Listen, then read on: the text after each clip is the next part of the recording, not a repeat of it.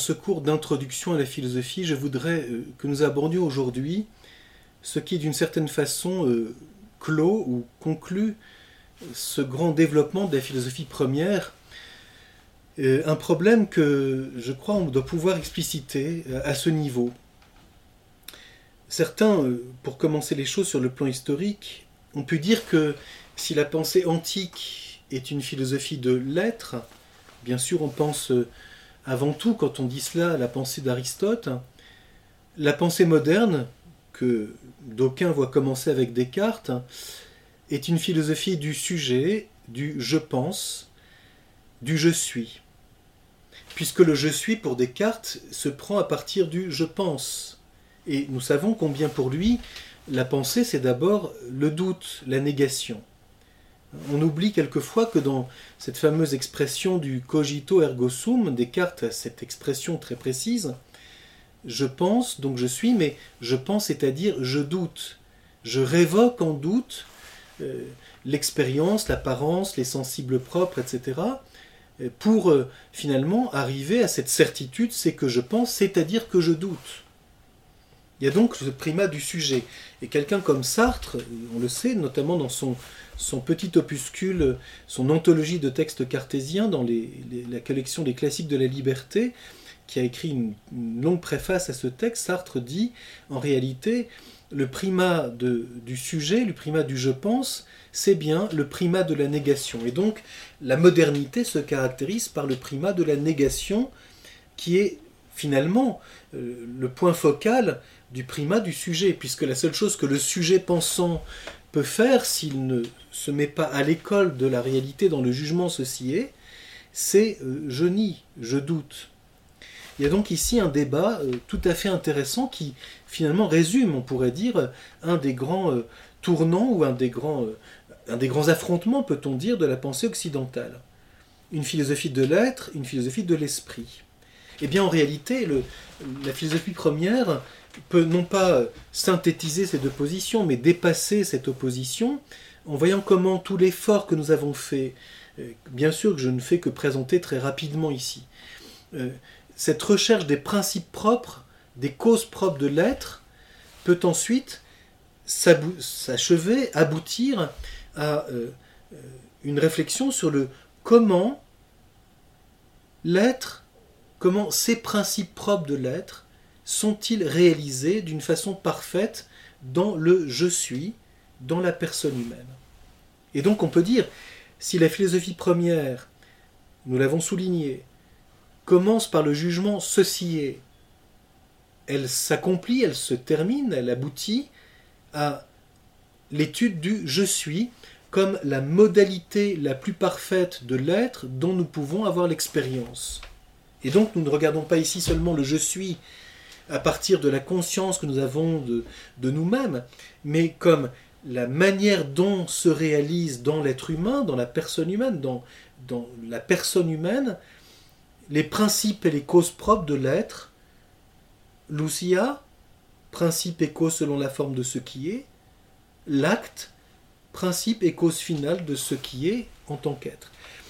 J'ai évoqué en commençant ces quelques cours d'introduction à la philosophie première, dans, cette grande, euh, dans ce grand panorama de l'ensemble de la démarche philosophique, euh, j'ai évoqué l'importance du jugement d'existence d'une part, et d'autre part de euh, l'expérience que nous avons du bien dans l'expérience de l'amitié, dans l'expérience de l'amour de ce qui est bon, qui nous font l'un et l'autre découvrir, on pourrait dire, les deux activités les plus caractéristiques de l'esprit l'intelligence qui touche ce qui est, la volonté, la boulésis qui touche, qui s'incline, qui tend vers ce qui est bon euh, dans l'amour. L'amour étant l'acte vital de la volonté, réponse à l'attraction que ce bien réel exerce sur elle. Par là, je, rappelle cette affirmation que j'ai citée euh, d'Aristote qui dit que si nous faisons de la philosophie première, c'est afin de connaître ce qui est séparé. Ce qui est séparé, c'est-à-dire ce qui est au-delà de la matière, euh, qui, elle, est cause propre du devenir. Donc on peut dire, la philosophie première, c'est pour découvrir ce que c'est que l'esprit. Et ultimement, nous y reviendrons euh, euh, la, la, fois prochaine, pour nous élever jusqu'à la question philosophique de l'existence de celui que les traditions appellent Dieu. On ne fait pas de la métaphysique pour autre chose que pour cela. Et c'est d'ailleurs bien pour cela qu'elle suscite parfois de telles oppositions, parce que toucher ce qu'est l'esprit humain et, ultimement nous poser la question de l'existence de celui que les traditions appellent Dieu et chercher à le connaître, bien sûr que ce sont des questions tout à fait brûlantes. Donc je voudrais euh, aujourd'hui très brièvement euh, maintenant euh, m'arrêter sur la manière dont le problème de la personne humaine est intégré en philosophie première à partir de ce jugement je suis. Alors j'insiste bien, la personne que nous touchons dans le jugement je suis, que chacun d'entre nous est seul à pouvoir poser, la personne humaine est la réalité existante la plus parfaite dont nous pouvons avoir l'expérience. Ça ne signifie pas bien sûr que euh, euh, Dieu n'est pas au-delà de l'homme, c'est justement la question qui sera posée. Mais Dieu n'est pas objet d'expérience pour le philosophe. C'est d'ailleurs pourquoi on ne peut pas partir de Dieu en philosophie. Et c'est pourquoi la position ontologiste, de l'ontologisme, qui voudrait que euh, Dieu soit le premier connu et que tout soit déduit à partir de Dieu, c'est par exemple la position cartésienne, celle aussi qu'on trouve chez Hegel, euh, est en fait un blocage entre la philosophie et la théologie chrétienne. On, reprend une théologie chrétienne, on enlève la foi et on garde la structure d'une pensée théologique. C'est ça l'erreur de l'ontologisme cartésien en réalité.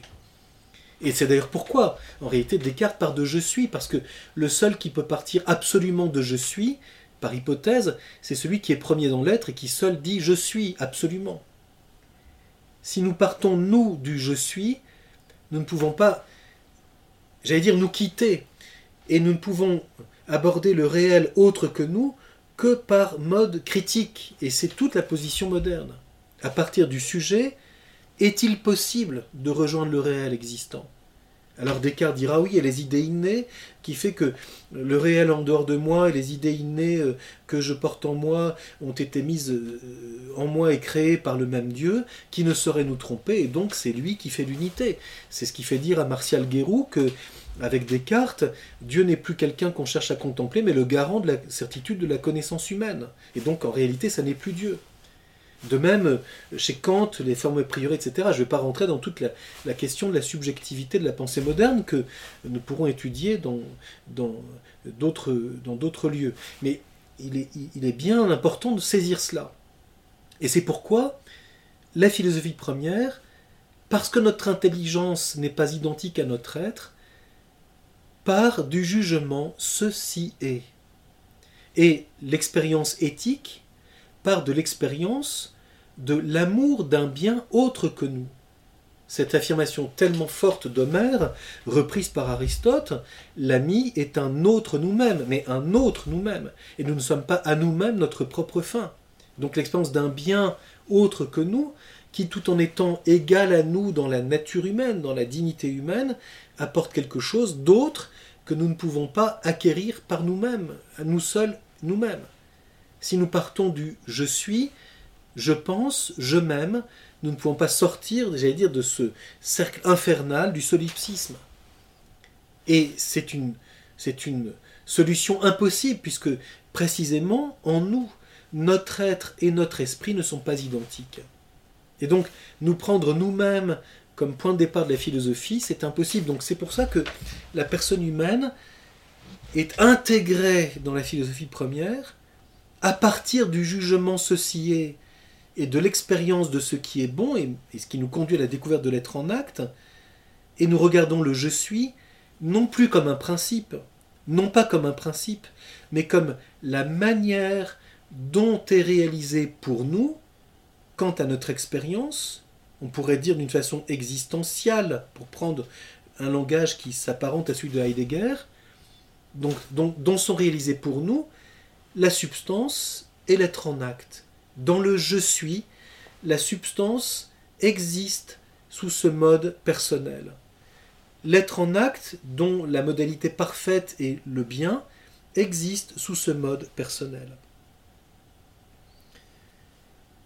Hegel a pu dire que le problème majeur de toute la pensée occidentale, c'est le rapport, les, rapports de l'être et de l'esprit. Et on peut dire, c'est vrai, que cela résume d'une certaine façon euh, euh, toute la recherche de la philosophie occidentale. Et tel que je viens de le résumer précisément, voilà bien une manière de poser le problème.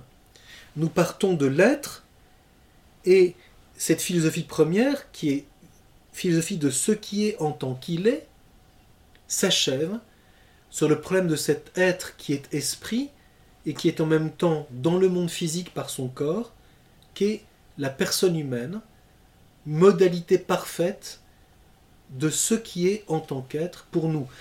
La personne humaine est donc un comment de l'être, une manière d'exister. C'est d'ailleurs pour cela, nous y reviendrons, qu'elle sera aussi le point de départ de cette nouvelle interrogation. Existe-t-il, au-delà de la personne humaine, au-delà de l'homme, un être premier, une personne première, dont la manière d'être soit au-delà de toute potentialité. Mais ça, nous y reviendrons parce que c'est le passage alors de la science à la sagesse. On peut dire la personne humaine est cette plaque tournante, elle est l'aboutissement de la recherche scientifique de la philosophie première, puisqu'elle est le comment des principes de l'être, et d'autre part, elle sera le point de départ de cette ouverture, de cette, j'allais dire, brèche. En fait, la personne humaine comporte une brèche, une ouverture qui s'exprime par une interrogation. Existe-t-il au-delà de l'homme, au-delà de la personne humaine, un être premier que les traditions appellent Dieu? Alors quels sont euh, euh, les, les, développements que la philosophie première peut, peut proposer dans cette approche du je suis comme expérience, on pourrait dire fondatrice euh, de ce nouveau développement de la philosophie première, ayant découvert les principes et les causes propres de ce qui est en tant qu'être, comment se réalise-t-il dans l'homme, dans cette personne qui affirme d'elle-même je suis Quelles sont les, les dimensions, on pourrait dire, euh, métaphysiques? Quels sont les caractères propres de la personne humaine? Quand on se situe sur le plan de la philosophie première. Et donc si c'est une manière d'être, des principes propres de l'être, dans un comment le plus parfait que nous puissions expérimenter, c'est cela qui va nous éclairer sur l'ordre que nous pouvons expliciter de ces grandes dimensions de la personne humaine, cet être qui est esprit.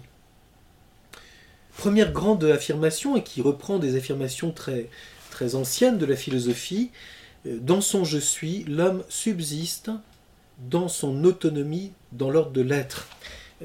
C'est tout le problème de ce qu'on a appelé classiquement la subsistance, mais qui en fait qui n'existe vraiment que dans la personne humaine.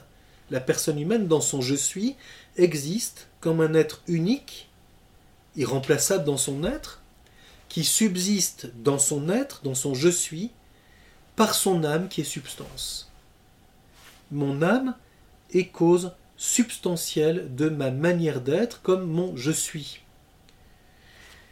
C'est important de bien situer que nous sommes ici dans le niveau de l'analyse et du regard sur le comment de l'être humain. Bien sûr que dans un jugement ultime de sagesse, nous pourrons dire que dans son être, la personne humaine dépend d'un autre, mais ceci est un autre regard. Quand je me situe sur le plan de l'expérience, je ne dépends de personne dans l'être. Je suis par moi-même, par mon âme qui est substance, unique dans l'être, et personne ne peut franchir cette, j'allais dire, cette solitude métaphysique. Je suis et je subsiste dans mon être, dans une autonomie substantielle qui est à la fois celle de l'âme substance qui porte mon corps et qui est en même temps acte nous retrouvons ici dans le je suis, le jugement d'existence, ceci est. L'être est acte d'être, comme dit déjà Aristote et reprend saint Thomas, saint Thomas d'Aquin. Esse est actus essendi. L'être est acte d'être. Donc c'est bien cette unité de la substance et du jugement d'existence dans le je suis. Je suis, c'est ce jugement d'existence dans la lumière d'une substance qui est acte. Et par conséquent, quelque chose en moi existe en acte, qui était en capacité d'exister, ce qu'on appelle l'essence. La forme est capable d'être et elle est réalisée concrètement dans mon je suis d'une façon unique. Je suis un individu qui fait partie de l'espèce humaine, mais unique dans mon être et donc un homme unique dans la manière dont il exprime ce qu'est l'homme. C'est tout le problème du rapport entre la personne et l'individu. Deuxième grande euh, dimension de la personne humaine, c'est justement le rapport de, du je suis et du je pense. Nous avons vu cela euh, il y a quelques instants. Le je pense est relatif à ce qui est. Et donc quand je pense, ma pensée est relative à l'être. Dans mon je suis, je pense, la personne humaine est celle qui est capable de chercher la vérité. Elle n'est pas le vrai.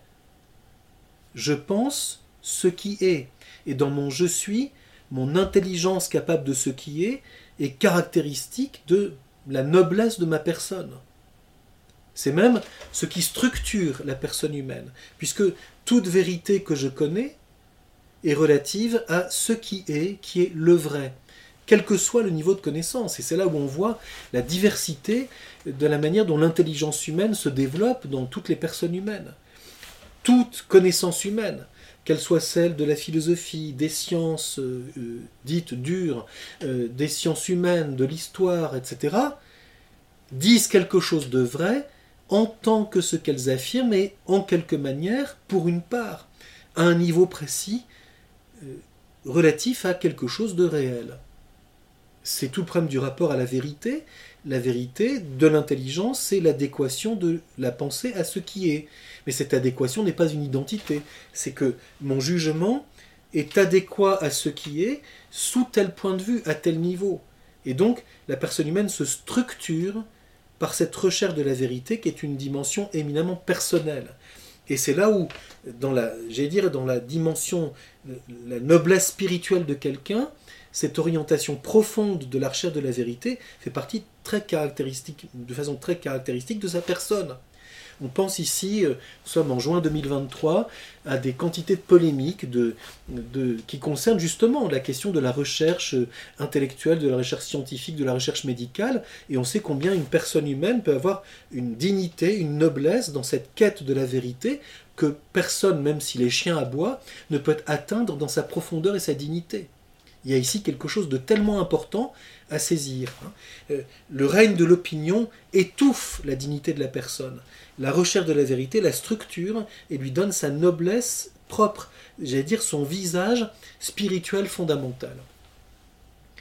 Troisième grande dimension, et c'est là où nous avons aussi quelque chose de très intéressant à, bien saisir dans la personne humaine, la personne humaine est capable d'aimer ce qui est bon, tout le, rapport dans la personne humaine, dans son je suis, de sa capacité d'aimer, sa volonté, qui fait partie de son être personnel avec ce qui est bon. Et cette relation très important, tout à fait typique de la personne, de l'intelligence et de la volonté, donc du bien et du vrai. C'est une question qui est déjà soulevée euh, par les philosophes grecs de très nombreuses reprises. Hein, les rapports de la vérité et de l'amour sont des questions très importantes qu'on trouve euh, déjà chez Homère, qu'on retrouve chez, Socrate bien sûr, chez Platon, le fameux kalon kagaton, hein, ce, désir de Platon que le beau, le bien, le vrai s'identifient. Et puis bien sûr chez Aristote, hein, qui, souligne combien euh, l'être est premier pour l'intelligibilité et que le bien est premier pour le désir, donc la volonté en réalité.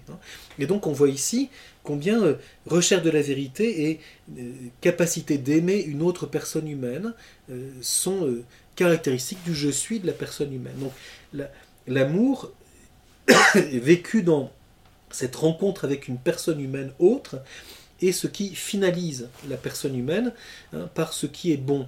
Et donc euh, nous avons ici les deux grandes dimensions de l'esprit humain, l'intelligence et la volonté. Ensuite, euh, il y a tout cette manière, et c'est relatif à, la dimension de l'acte qui est du côté de la vie, hein, donc lié à l'entelekeia, à la manière dont la personne humaine peut, on pourrait dire, intégrer son conditionnement.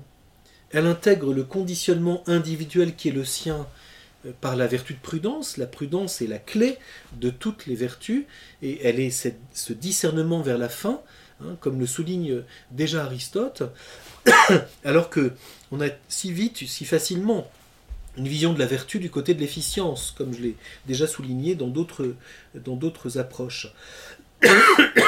Ici, ce qui est très important à comprendre, c'est que la prudence est cette sagesse pratique par laquelle la personne humaine, dans son je suis, intègre son conditionnement individuel. Les passions de quelqu'un sont individuelles. Et le conditionnement, on pourrait dire, euh, humain dans lequel nous vivons. La prudence politique est une facette de la prudence où, euh, selon euh, le contexte dans lequel nous nous trouvons, il est plus ou moins prudent d'agir de telle ou telle manière. Et donc, la prudence est cette intelligence pratique du conditionnement dans lequel je suis qui me fait intégrer d'une façon vitale toutes ces conditions d'existence qui sont les miennes. Et puis l'art, la techné, on, pourrait dire qu'est ce rayonnement de la personne humaine, de son intelligence dans la matière. Hein. Euh, comme le souligne déjà Aristote, l'art est principe et réside dans celui qui travaille et non pas dans la chose produite. Donc il y a bien une dimension personnelle dans l'art. L'œuvre d'art est bien le fruit du travail de quelqu'un et dans mon je suis, l'art qui fait partie des qualités que je peux acquérir, qui donc vient qualifier ma personne, me permet de, de, modifier le conditionnement extérieur qui est le mien, la matière, le monde physique, euh, ma, ma, façon de vivre, etc., de façon à ce que ce soit plus personnel. En ce sens, l'homme est, est, maître de son milieu. C'est toutes les questions que nous trouvons aujourd'hui, notamment à propos de l'écologie. Hein. Il y a une écologie intelligente qui devrait regarder comment l'homme est bien maître de l'univers et que par son art, il doit à la fois coopérer avec la matière et l'ennoblir pour lui permettre de mieux vivre. Donc la nature n'est pas une espèce de chose en soi derrière une vitrine, elle fait partie de quelque chose qui est dans cette interaction et dont l'homme est par l'art, euh, cette qualité d'intelligence, on pourrait dire le, conquérant au très grand sens du terme, non pas dans la domination, mais dans une coopération qui permet euh, à, la matière, à la nature d'être ennoblie hein, par euh, le rayonnement de l'esprit humain et de son travail. Enfin, le devenir est encore un mode de l'être en acte, une, explicitation de l'être en acte hein, dans le monde physique. Le monde physique est en acte en tant qu'il devient, et ceci nous le trouvons dans le je suis par le corps. Hein. Le corps fait partie du je suis, hein, euh, ce n'est pas un avoir, mon corps n'est pas un avoir que, je peux changer comme de, comme de, chemise. Le corps n'est pas une, guenille extérieure, il fait intrinsèquement partie de la personne humaine, et c'est d'ailleurs... Euh, euh, toute une dimension qu'il faut développer en métaphysique, en philosophie première, mais le corps est bien cette source euh, fondamentale du devenir. Par mon corps, je suis dans le lieu, je suis dans le temps, je suis euh, lié au, au, devenir et donc à sa corruptibilité. Je suis apparu à tel moment, c'est la naissance, et je mourrai euh, un jour. Donc ma vie a un commencement et un terme. Tout cela vient du corps fondamentalement. Et donc dans mon je suis, je suis à la fois unique dans l'être et en même temps dans le devenir, euh, soumis à ce conditionnement substantiel qui fait intrinsèquement partie de moi-même. Hein. Il y a bien des conditionnements périphériques qui peuvent se modifier, mais le corps est substantiellement partie de mon être, il est donc mon conditionnement premier. Et c'est d'ailleurs par là aussi que hein, peut s'introduire en philosophie première cette réflexion fort importante aujourd'hui sur la distinction de l'homme et de la femme, qui est d'abord une distinction corporelle, et puis qui a des répercussions bien évidemment euh, euh, sur le plan euh, émotionnel, passionnel, imaginatif, intellectuel et volontaire. Donc de quelle manière les personnes humaines de l'homme et de la femme, tout en étant égales en dignité, c'est évident, sont comme deux modalités différentes du je suis, qui certes se complètent dans l'ordre de la nature, du côté du don de la vie, mais en réalité sont, deux manières dont le je suis se, développe d'une façon euh, euh, originale, pourrait-on dire. Hein. Qu'est-ce qu'on peut dire de cette distinction de l'homme et de la femme sur le plan personnel euh, de la philosophie première? Et puis enfin, comme je l'évoquais tout à l'heure, dernière grande dimension de la personne humaine, euh, parce qu'elle est cet être qui est acte dans son je suis tout en étant dans cette potentialité. Hein. Elle, elle, elle est, euh, elle subsiste dans son être, mais elle, elle pourrait ne pas être.